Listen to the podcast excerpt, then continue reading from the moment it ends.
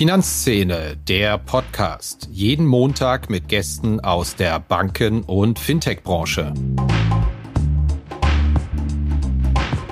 Ich fand es auch bemerkenswert, dass die Bundesbank da mal Zahlen präsentiert hat unter anderem, dass seit Jahresbeginn 21,8 Milliarden Euro an stillen Reserven verdampft sind. Und im Bericht las man dann auch wörtlich, den Banken stehen damit im Aggregat vorerst keine stillen Reserven mehr zur Verfügung, weshalb weitere Wertverluste unmittelbar zu entsprechenden Abschreibungen und Verlusten führen würden. Hallo und herzlich willkommen zu einer neuen Episode von Finanzszene, der Podcast. Heute mit meinem Kollegen Bernd Neubacher und mir und wir sprechen in der Frankfurter Redaktion über die Dinge, die im Moment die Banken, Neobanken und Fintech-Branche bewegen. Da ist einiges passiert, was sich aufzuarbeiten lohnt. Zum einen natürlich der Hammer, den die Bundesbank im Zuge der Vorstellung ihres Finanzstabilitätsberichts rausgelassen hat, nämlich dass sich bei Sparkassen und Genossenschaftsbanken Reserven in Höhe von 22 Milliarden Euro in Luft aufgelöst haben im Zuge der Zinswende. Das ist mehr als die gesamten deutschen Banken in einem guten Jahr verdienen. Das müssen wir mal aufarbeiten, auch weil es so ein bisschen in der Wahrnehmung versackt ist unserer Einschätzung nach. Dann gehen wir der Frage nach, ist das Rennen um Einlagen zurück? Noch zucken die großen Banken nicht, aber es kommt mächtig Bewegung rein. Ein weiteres Thema, eine Bank geht. Fidor wird leider liquidiert, wie wir exklusiv vermeldet haben. Und eine Bank kommt, wie wir auch exklusiv vermeldet haben. Der Marktstart von Nickel, einem Ableger der französischen BNP, steht bevor im kommenden Jahr. Wir haben uns mal die Sales-Unterlagen angeschaut, mit denen die Bank Vertriebspartner gewinnen will. Das ist nämlich nicht der klassische App-Internet-Vertriebsweg, sondern es geht über den Point of Sale, über Lottoannahmestelle, kleine Kioske. Auch eine Geschichte, der wir nachgehen. Wir wünschen Ihnen viel Spaß in der kommenden knappen halben Stunde.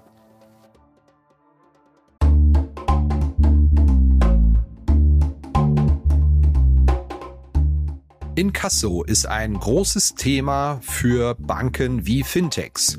Und ein Digital-Inkasso für zukunftsorientierte Unternehmen in Europa, entwickelt für die höchste Recovery und beste Customer Experience, das bietet die Lösung von Per Finance. Über 550 europäische Enterprises vertrauen bereits auf die Lösungen von Per Finance. Der Per Finance Ansatz basiert auf KI und Verhaltensforschung. Ein selbstlernender Algorithmus typologisiert Menschen anhand von Daten, um die passende Kommunikations- und Bezahlstrategie auszuführen. Das Ziel, Kunden erfolgreich zur Zahlung sensibilisieren und die ideale Lösung für jeden Menschen finden, um die Forderung schnell zu begleichen. Zum Einsatz kommen dabei KI-Technologie basierend auf Reinforcement Learning und auch Natural Language Processing. Der Ansatz verhilft Finanzteams zu schnellerer und höherer Rückführung von außenstehenden Forderungen und bietet Verbrauchern ein nahtloses und faires Online-Bezahlerlebnis. Das Ganze in einem All-in-One-Ansatz für alle Länder. Ein Vertrag, eine Datenschnittstelle, ein Kundenportal und ein Ansprechpartner. Einfach mal schlau machen auf der Seite www.airfinance.com. Hallo Bernd. Hallo Christian. Ja, irre. Es ist wieder ein Monat rum, die Zeit rast und jetzt müssen wir uns langsam schon um Weihnachten und Jahresausblick kümmern. Hast du schon alle Geschenke wenigstens? Äh, zum Teil in der Tat, ja.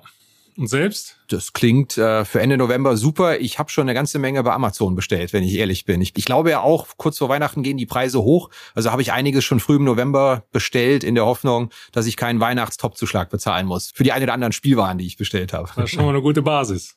Ja, wir wollen ja nicht über Weihnachten und über Alltägliches sprechen, sondern über das, was in der Banken, Fintech-Branche, in der Neobankenszene passiert ist in den vergangenen Wochen. Und da war ja tatsächlich einiges los. Was war für dich so Thema des Monats?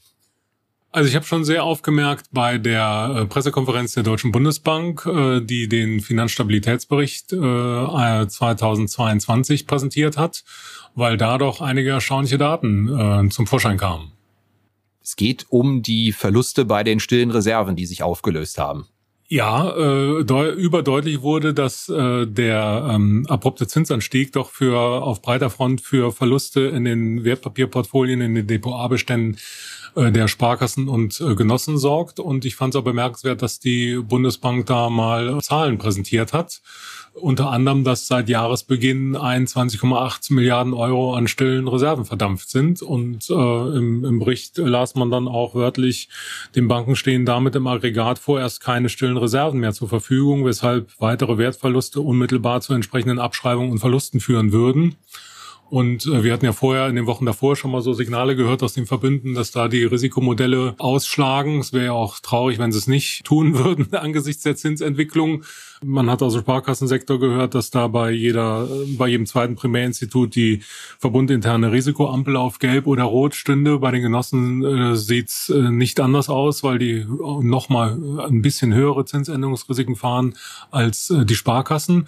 Und das war doch ein satter Kontrast zu dem, was man auch im September gehört hatte, ähm, bei Vorstellung des Stresstests unter den weniger bedeutenden Instituten durch BaFin und Bundesbank. Ja, tatsächlich hat mich das auch sehr gewundert. Einerseits die schiere Wucht der Zahl. Wie viel waren es? 22 oder 23 Milliarden? 21,8. 21,8 Milliarden. Das ist ja mehr als so ein Jahresüberschuss der deutschen Banken, der so im Schnitt der letzten Jahre verdient worden ist. Also ein richtiger Brocken.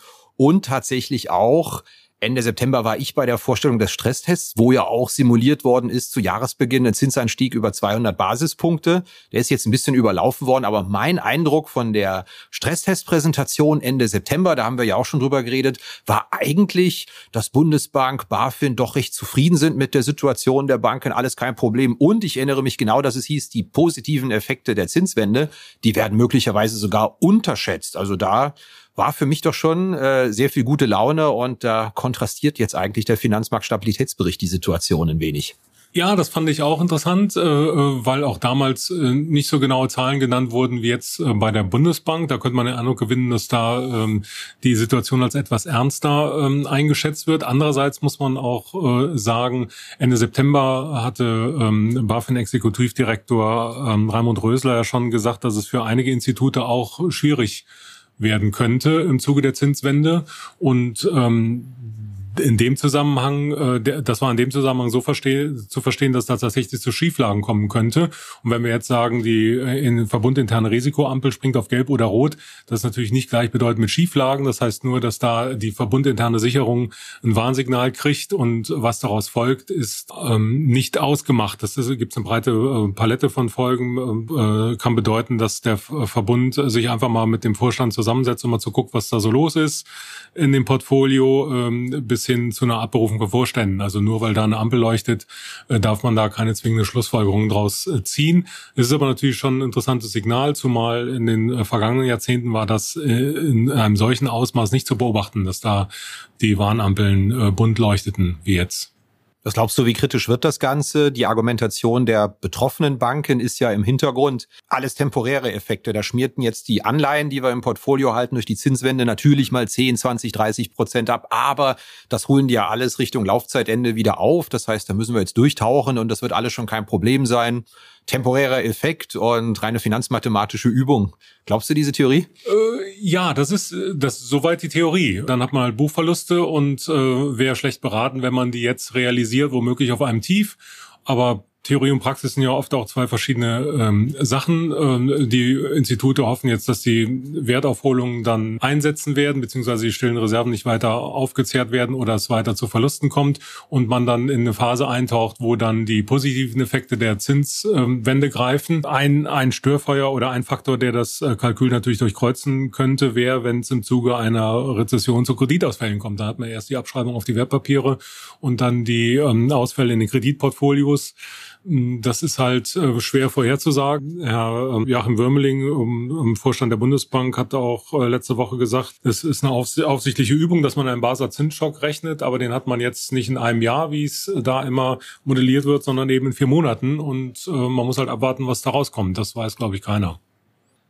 Ja, man muss dazu sagen, wir haben ja auch immer mal versucht zu recherchieren, welche Banken möglicherweise stark negativ von der Zinswende betroffen sein werden. Das ist allerdings journalistisch äh, wie wir wissen, relativ schwierig, weil die genaue Zinsbuchsteuerung, die Derivateabsicherung der Banken, die kennt man nicht. Wie das Depot aussieht, naheliegenderweise auch nicht. Also es ist so ein bisschen eine Wundertüte. Insofern ganz gut, dass wir jetzt mal einen Datenpunkt von der Bundesbank bekommen haben, was da draußen eigentlich los ist, der sich dann in den Geschäftsberichten offenbaren wird. Aber wir merken, Zinswende hat nicht nur positive Effekte, sondern auch ein paar negative. So ist es.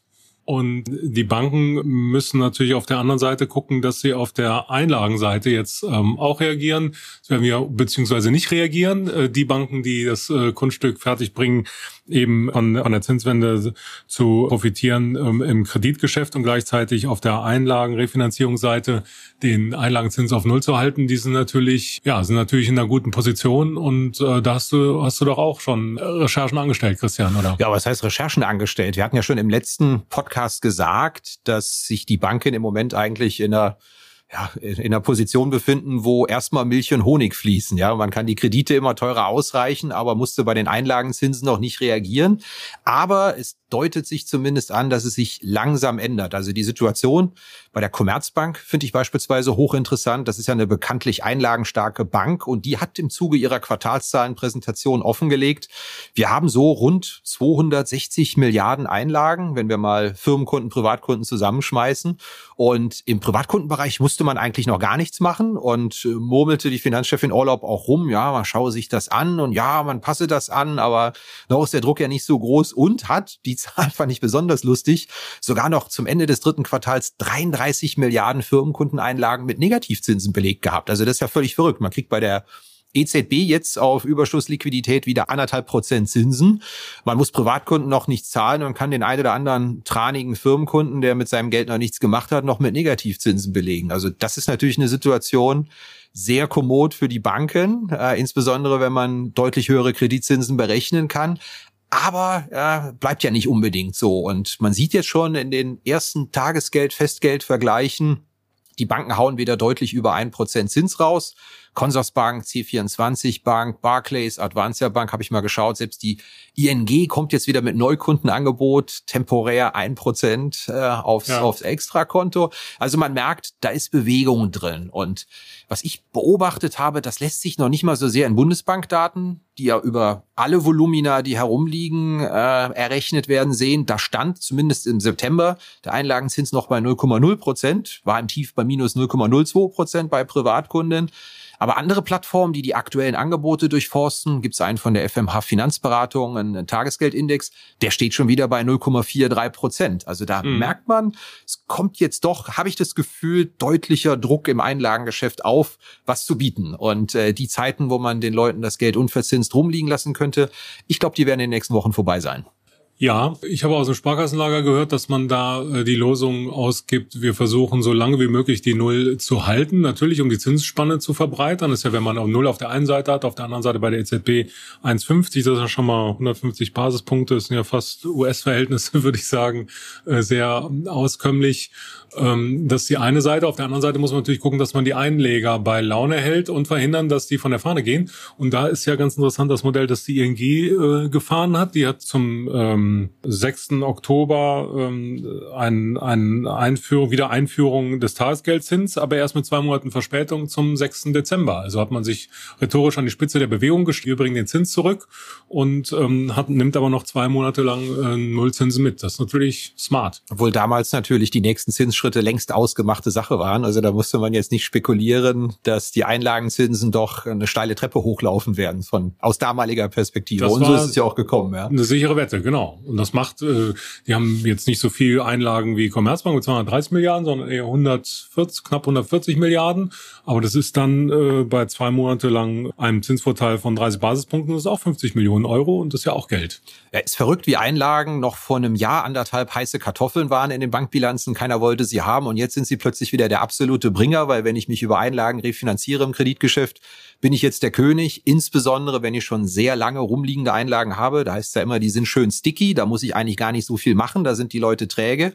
Zinshopper ist was anderes, aber lange herumliegende Einlagen kann ich haben und die sind jetzt hochwillkommen zur Refinanzierung. Und die eine oder andere Bank, haben wir jetzt gelernt, fängt jetzt auch richtig an, umzustellen auf Einlagenfinanzierung. Genau, ähm, also nicht vollkommen umstellen, aber man will das doch auch als Ergänzung gerne mitnehmen. Arealbank zum Beispiel, die hat ja, äh, war ja immer stolz auf ihre Software oder ist stolz auf ihre Software-Tochter Arion, die ja auch zum Zankapfel in der Auseinandersetzung mit Private Equity geworden ist.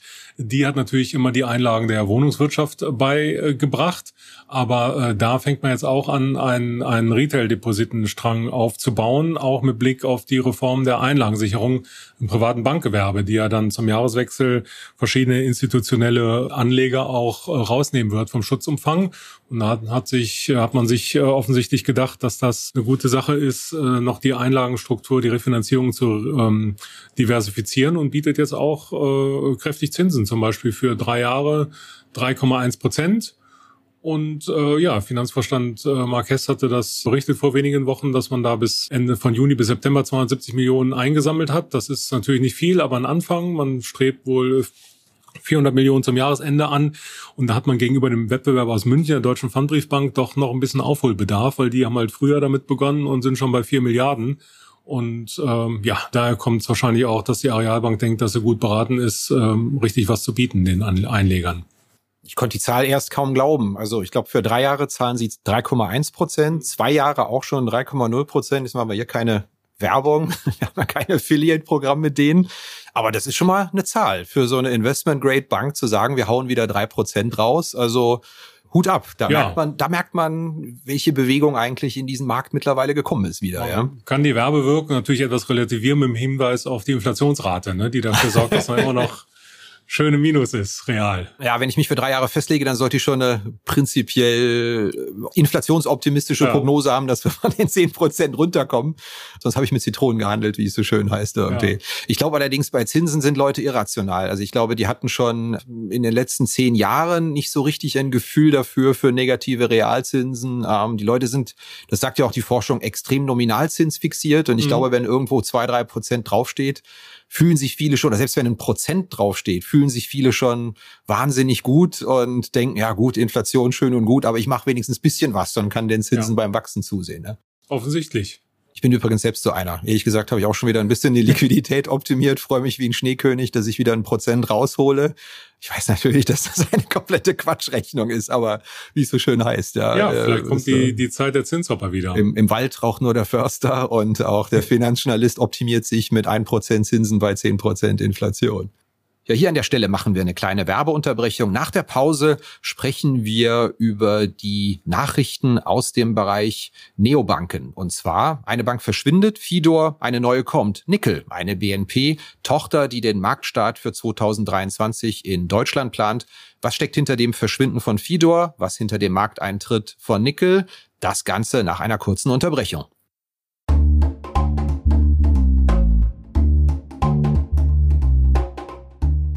Wenn es ein Thema gibt, das den Smalltalk dominiert, bei mir, wenn ich mit Vertretern der Banken- und Fintech-Szene spreche, dann ist es doch die Regulatorik. Was das alles kostet, das Personal, das man finden und binden muss, den Aufwand, den man damit hat. Ja, die Emma Risk und auch die bankenaufsichtlichen Anforderungen an die IT, kurz BAIT, die haben viele schon auf dem Radar. Aber jetzt wartet bereits Dora am Horizont, die nächste Regulierungswelle. Da ist es höchste Zeit für eine zeitgemäße digitale digitale und automatisierte Unterstützung im Rahmen der Rezertifizierung der Sollkonzepte im Bereich des Zugriffs- und Zutrittsmanagements. Dafür gibt es Foconis Zack. Das Foconis Zack Funktionspaket Rezertifizierung erledigt automatisiert den Soll-Ist-Abgleich, den Antrags- und Genehmigungsprozess und verfügt darüber hinaus über hochspezialisierte Tiefenanalysen, die Berechtigungsrisiken in den IKS-relevanten Bereichen aufdecken. Foconis Zack, dieses Paket, das kommt von der Foconis AG. Das ist ein Unternehmen 2000 gegründet, Softwarehaus mit Fokus auf effiziente Automatisierung und Digitalisierung regulatorischer Anforderungen. Wenn Sie sich mal informieren wollen, schauen Sie mal vorbei unter foconis mit c.de slash Rezertifizierung. Was mir aufgefallen ist in den letzten Tagen, ist ähm, auf der einen Seite der Abschied äh, der äh, Fidor Bank, den du exklusiv gemeldet hattest, und auf der anderen Seite äh, Nickel, das Retail-Angebot von BNP. Also eine Bank äh, geht, die andere kommt. Beides interessante Fälle. Ich frage mich bei BNP, was haben die da eigentlich vor? Tatsächlich eine, eine sehr spannende Entwicklung. Fidor, ja, die Bank wird liquidiert. Die Käufersuche von der französischen BPC hat nicht geklappt. Man muss sagen, das ist wirklich eine Komplettkatastrophe. Da ist ja ein dreistelliger Millionenbetrag versenkt worden.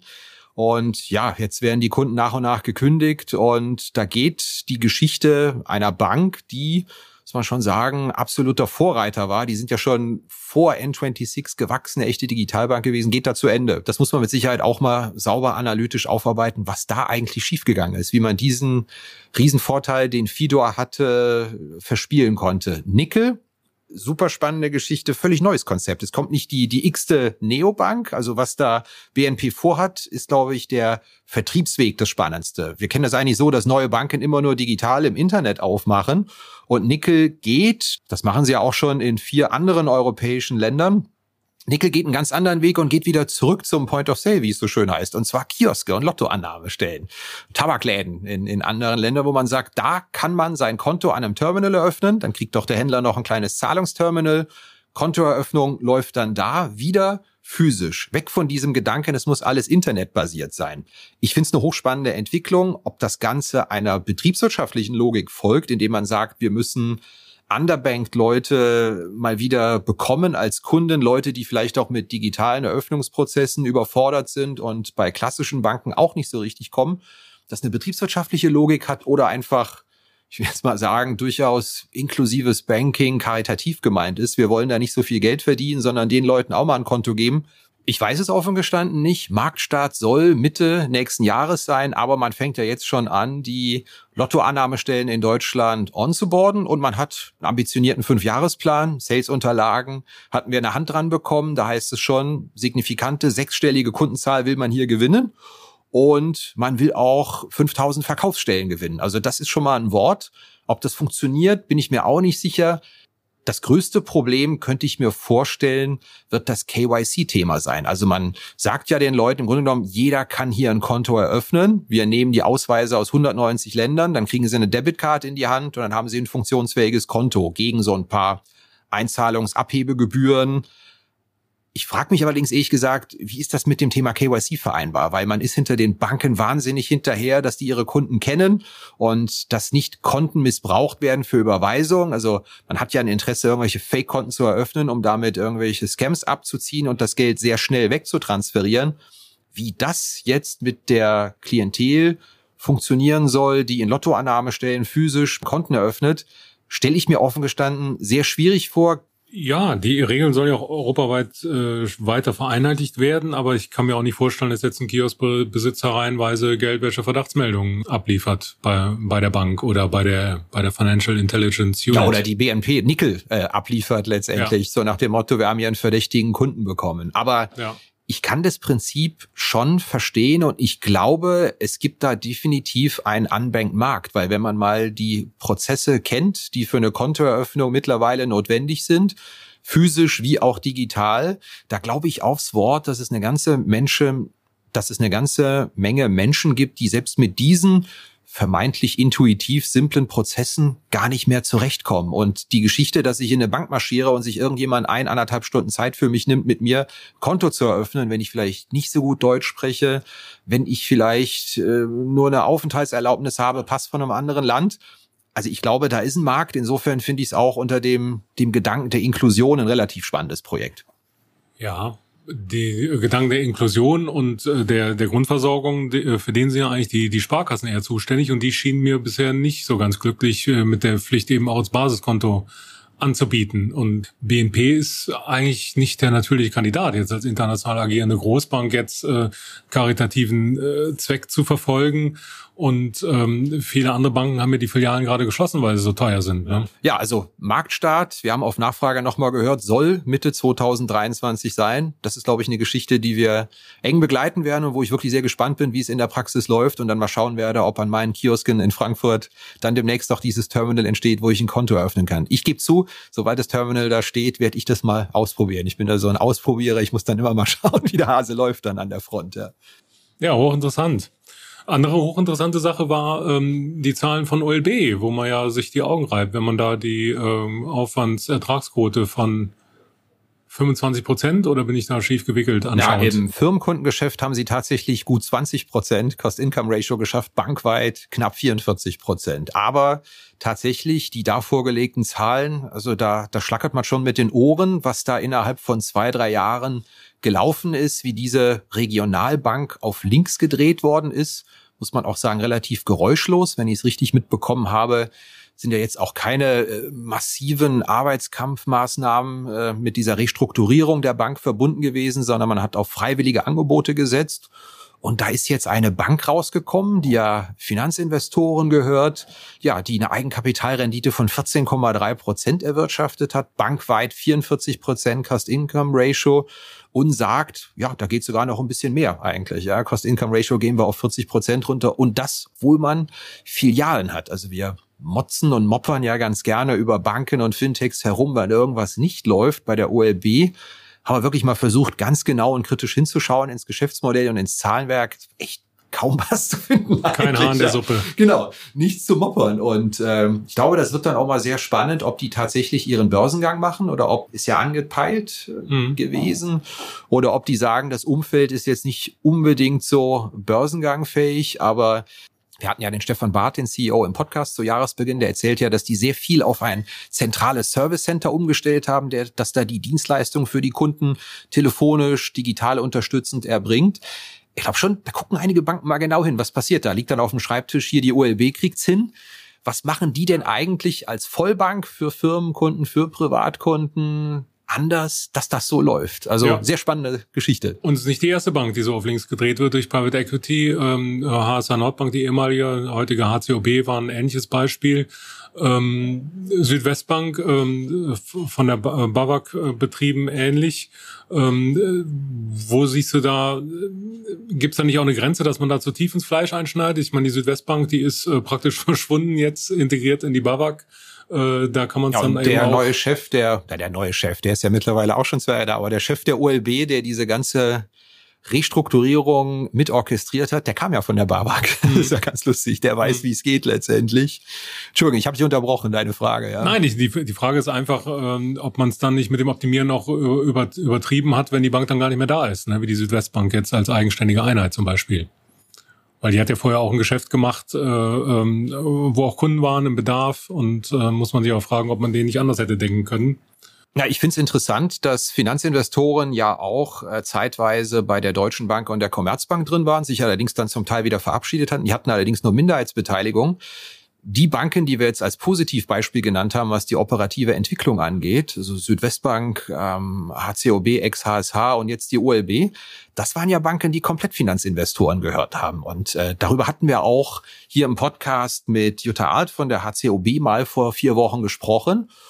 Und da ist ja schon äh, die Haltung, na ja, also wenn sie dann die komplette Entscheidungsgewalt haben, dann mhm. kann man es richtig machen. Dann stellt man auch genau die Mittel zur Verfügung für die entscheidenden Schnittstellen, die man für wichtig hält für das Geschäftsmodell, das die Bank anstrebt. Und da muss man schon sagen, ist jetzt Finanzinvestoren plus Bank, die Kombination hat in dem Fall ganz gut funktioniert. Man muss natürlich fairerweise sagen, das hat natürlich einen Haufen Job gekostet. Also die, die HCOB ist ja als solches nicht mehr wiederzuerkennen mit vorher.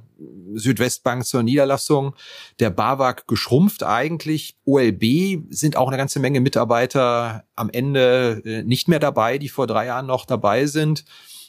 Andererseits, naja, was ist die Alternative?